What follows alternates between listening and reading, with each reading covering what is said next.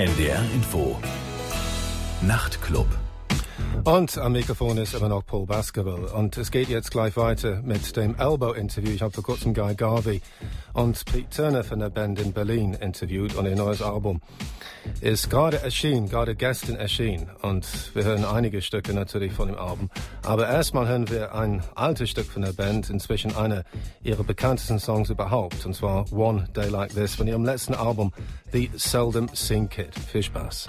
Yeah, so we arrived in 2011, and I'm well aware of, of, how long you've been around and how long it took you actually to make it, in inverted commas. And now you kind of made it even more so. You know, the inverted commas, you can leave those away now because it doesn't, doesn't apply. You kind of made it properly. And looking back in time, I mean, did you actually think when you started off that a career was going to be sustainable, or have you actually been taken by surprise, really, by your own longevity? I think we thought that we were uh, we were going to tickle along at the same sort of figures per album.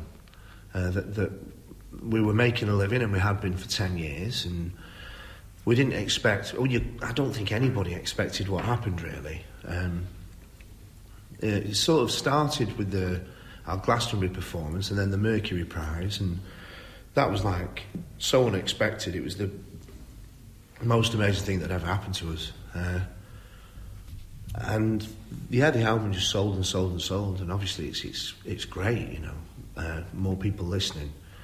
But yeah, it hasn't really uh, hasn't changed the way we make records, hasn't changed the way we write music. Uh, there wasn't any temptation to try and ride the success by writing anthems or. Uh, it's just been a really enjoyable, positive experience. The, the nicest thing that's come from it was you know there's always contention the, uh, over the, who wins the Mercury Prize, and there's always several opinions, uh, quite angry often in the, in the press the next day. And across the board, people seemed really happy that we'd won it. And we didn't realise there was such a, a groundswell of good feeling for us, I don't think. Mm-hmm. It was just very flattering. Yeah, it was really cool. It was our rocky moment. Yeah. And it's usually the case that when a band gets as popular as you've become, that there is a backlash of some sort. I don't think there seems to be any backlash at all about you. I don't think so. It, it kind of it, everything happened quite steadily, really. And um, a guy kind of said to us that, you know, no one's actually had a chance to big us up, you know. So, you know, the, I don't. I, I think as well with this album, the way that we approached it as well was thinking, what would we want to hear next from us? Do you know what I mean? And I think it was, you know, it was.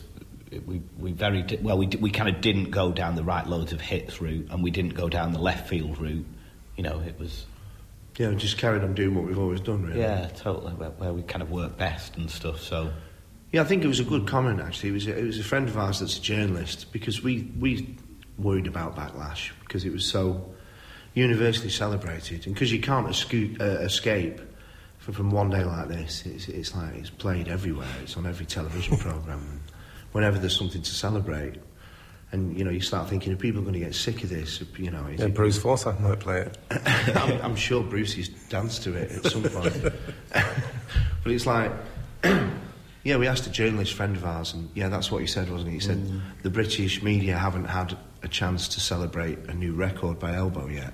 So he says, You're safe for one album at least. you know, but I'm sure it'll happen at some point.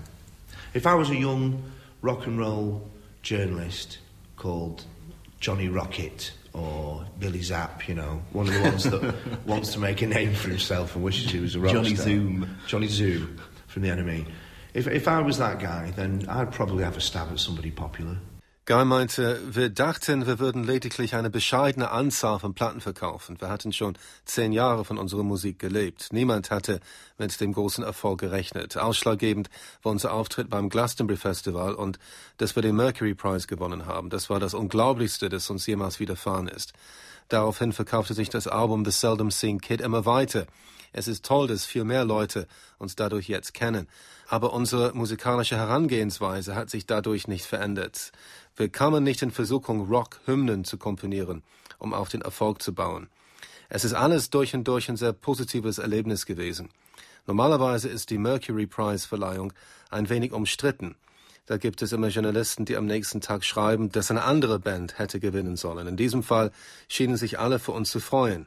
Wir haben vorher nicht gewusst, dass so viele Leute so positiv über uns denken. Es war sehr schmeichelhaft.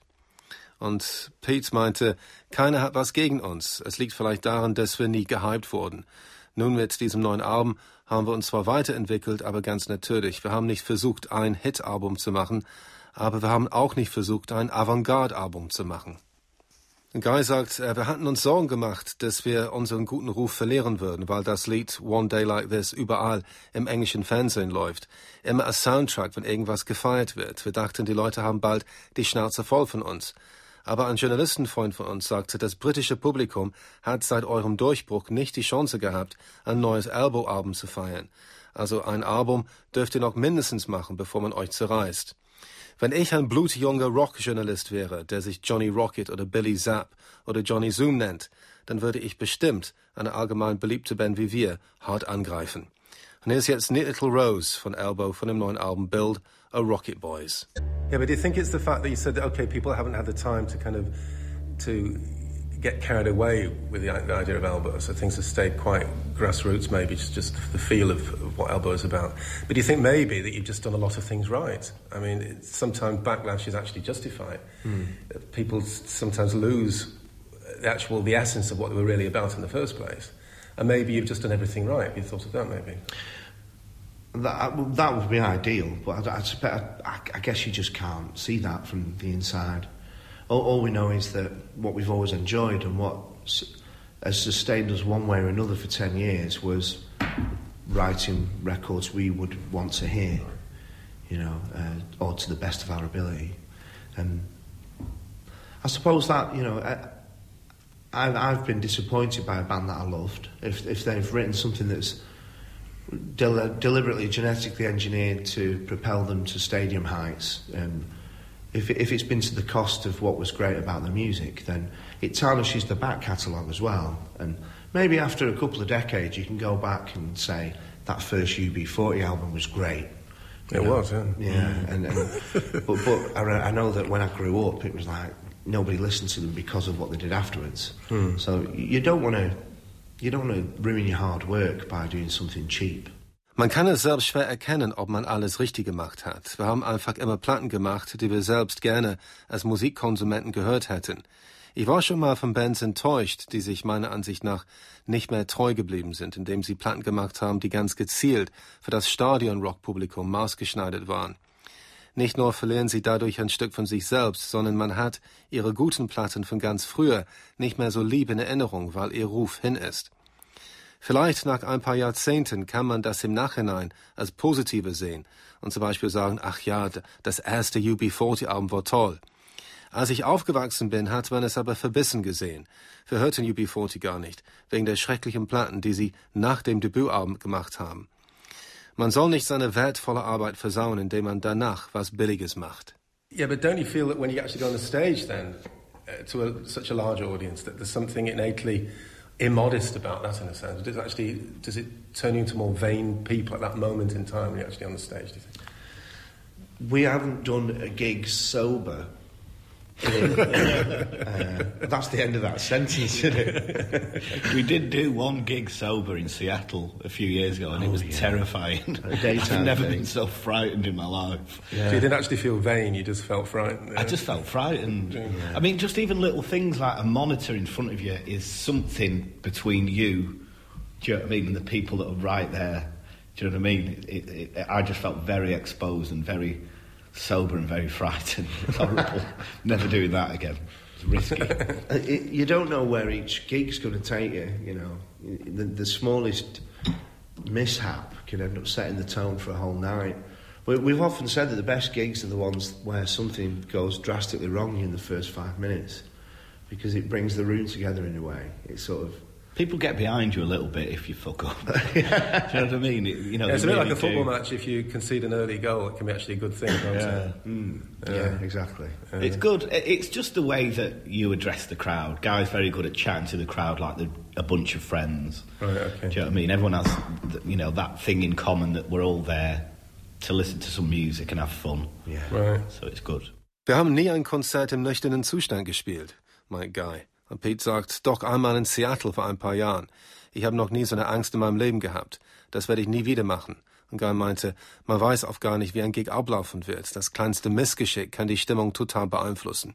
Die besten Auftritte sind oft die, bei denen irgendwas in den ersten fünf Minuten ganz schlimm schief geht.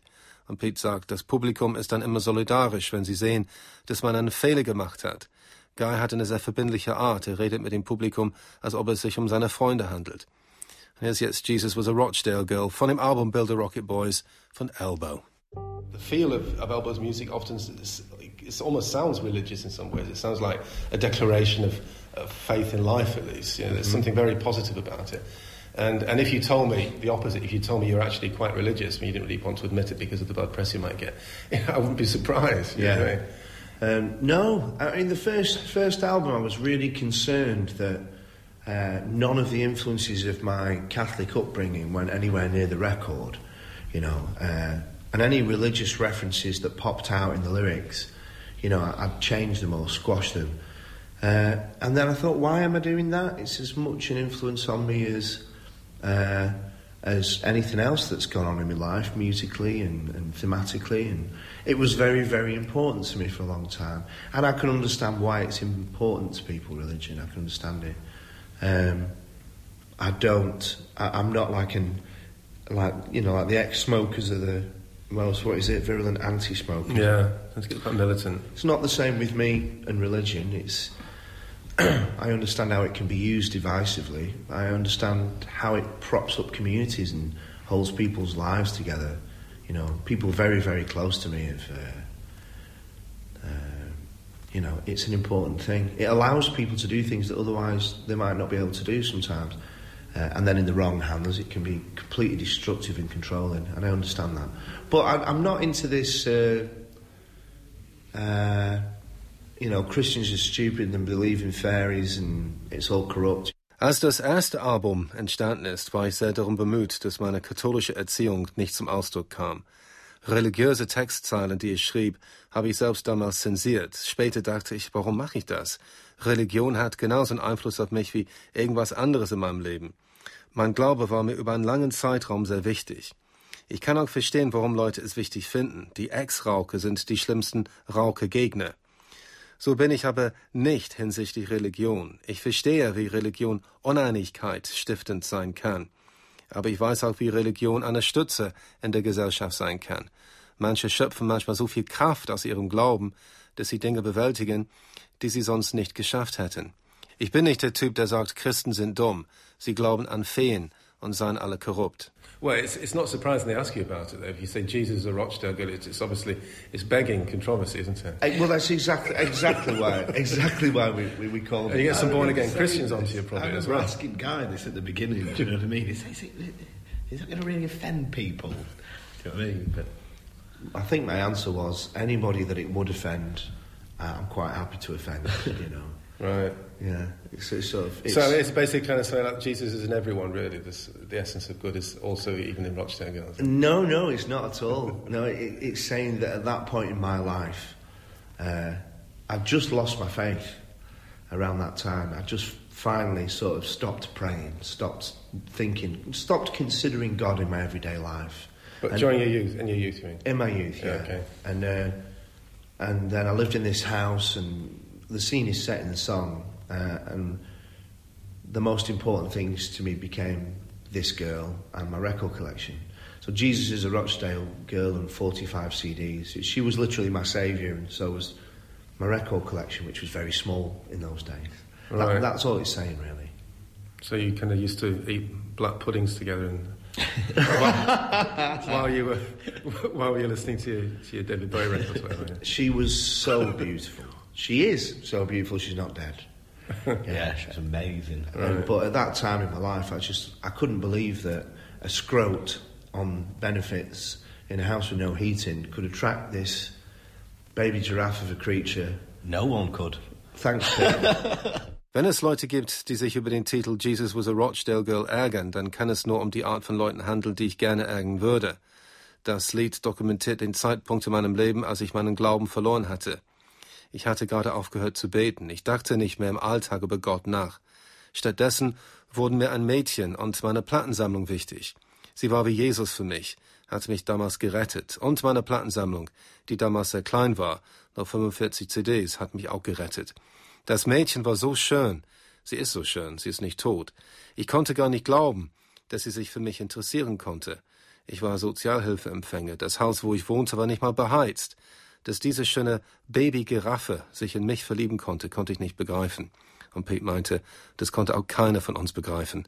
Danke, Pete, sagt Guy. Well, some, something happened very early on in this record. Um, the first song that we completed, Jesus is a Rochdale Girl, was uh, the music that the lads presented me with was pretty much fully formed. It didn't have the keyboard on it, but it this this very intense, fast guitar stuff, but muted, and then Jupp and Pete playing as minimally as possible. You know, the bass drum and, and the bass, that's the only thing going on, and lots and lots of repeats of the same note. and that comes from, I guess, our love of bands like the Velvet Underground and sort of, you know, uh, My Bloody Valentine and Ride, that use of repetition. And, uh, but it was so stripped back, it was so intense. And I had this very simple poem, which was fragmented images from being 22 years old, and just the details that I remembered, and therefore everything that was important to me. Uh, and yeah, we decided, you know, well, it showed me that we were going to strip back the songs as much as possible where appropriate, you know, and we talk a lot about um, suspense and journey and generosity in music as well. And when, for instance, the Birds, after eight minutes, kicks into that big string crescendo, um, the way we thought about it when we decided to open the album with that was this this song asks it begs patience of the listener and then rewards the patience with this really lush huge thing uh, and, and in those terms there's a generosity to putting huge arrangements together that people can go and have a swim in um, but then again it's just as important to us that there's those intimate moments that really sort of send you inside yourself Das erste Lied, das wir auf diesem Album fertigstellten, war Jesus is a Rochdale Girl. Rochdale ist ein Vorort von Manchester. Und als die Jungs mir das Lied vorspielten, war es fast fertig, bis auf das Keyboard-Teil. Da gab es sehr schnelle Gitarren drauf, aber gedämpfte Gitarre. Jupp und Pete spielten so minimalistisch wie möglich, nur Basstrommel und Bass, und eine Note wurde ständig wiederholt. Das spiegelt unsere Liebe für The Velvet Underground, My Bloody Valentine und Ride wieder. Ich hatte dazu ein passendes, einfaches Gedicht geschrieben, das von meinem Leben mit 22 Jahren berichtete. Das Stück war bezeichnend für das Album. Ich wusste, es würde ein eher schlichtes Album werden. Wörter, die wir gerne verwenden, um unsere Musik zu beschreiben, sind eine künstlerische Reise, Spannung und die Großzügigkeit des Geistes. Wenn die Streiche beim Stück The Birds nach acht Minuten mit einem Crescendo einsetzen, ist es wie eine Belohnung für die Geduld, die der Hörer für das Stück aufbringen musste. Es endet musikalisch üppig. Das meinte ich mit Großzügigkeit. Der Hörer darf die üppigen Passagen auskosten. Andererseits sind andere sehr intime, schlichte Momente uns ganz wichtig, die dafür sorgen, dass man alles verinnerlichen kann. And here's Birds von dem Album Build a Rocket Boys von Elbow. And were you the lippy kids in Bury then? Uh, well, absolutely. I mean, Pete probably more than me. yeah. I was an angel. He was a little bastard by all accounts. I, I didn't mean to lose 17, he was a little bastard then.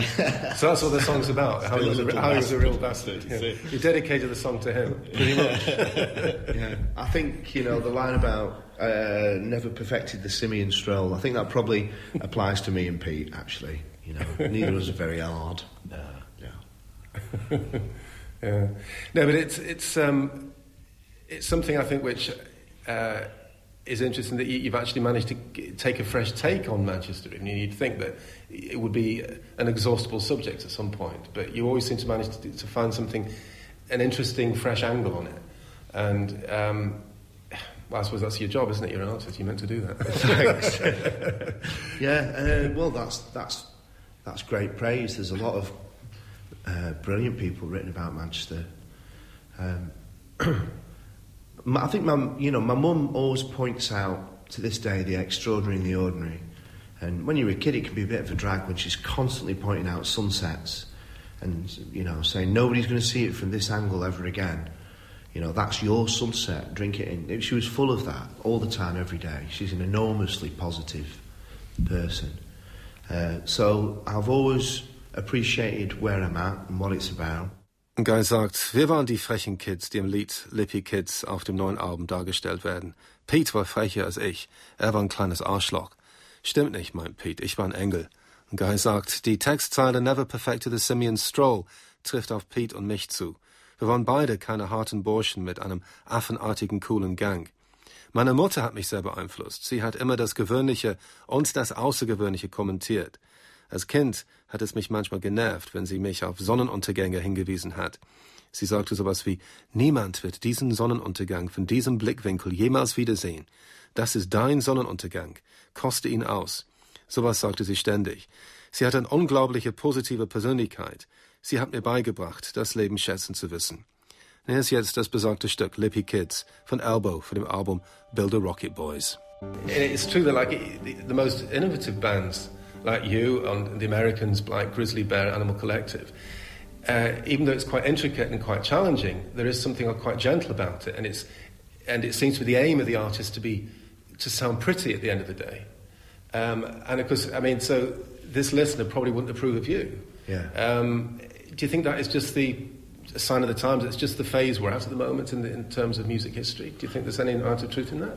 I think that people are listening to music later into life. Uh, I think you're a teenager into your mid 30s if you want to be these days, maybe even your 40s. I think that listener in particular is after a specific thing. He can get it anywhere he wants these, this, this day and age. I think the reason that the innovators are concentrating more on gentle music is because the tools that you need to make that kind of lush, inviting, sumptuous music, they're not available from your normal music shop, you know. But suddenly you've got this technology and you can have an orchestra on your song. Uh, so why wouldn't you? You know, you can have, you can have, you can make a record that would have cost you two million pounds just ten years ago. You can make it in your bedroom.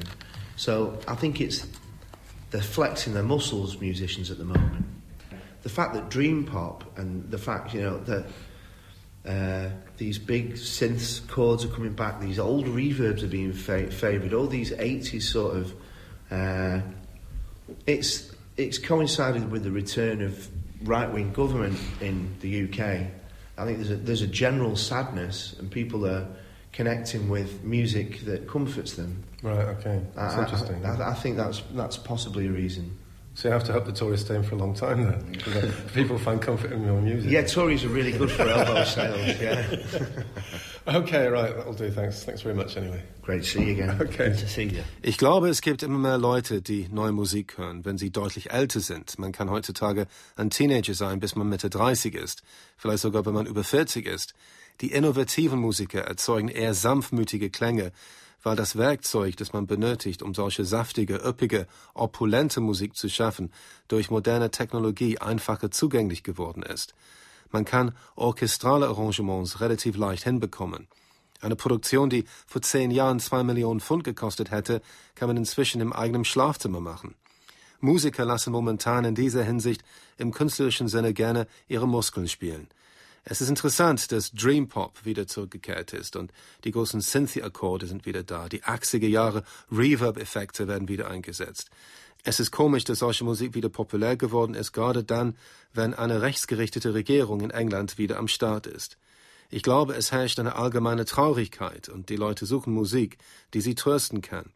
Die konservative Regierung hat einen sehr positiven Einfluss auf Elbows Verkaufszahlen. So, das war der Nachtclub mit Paul Basketball.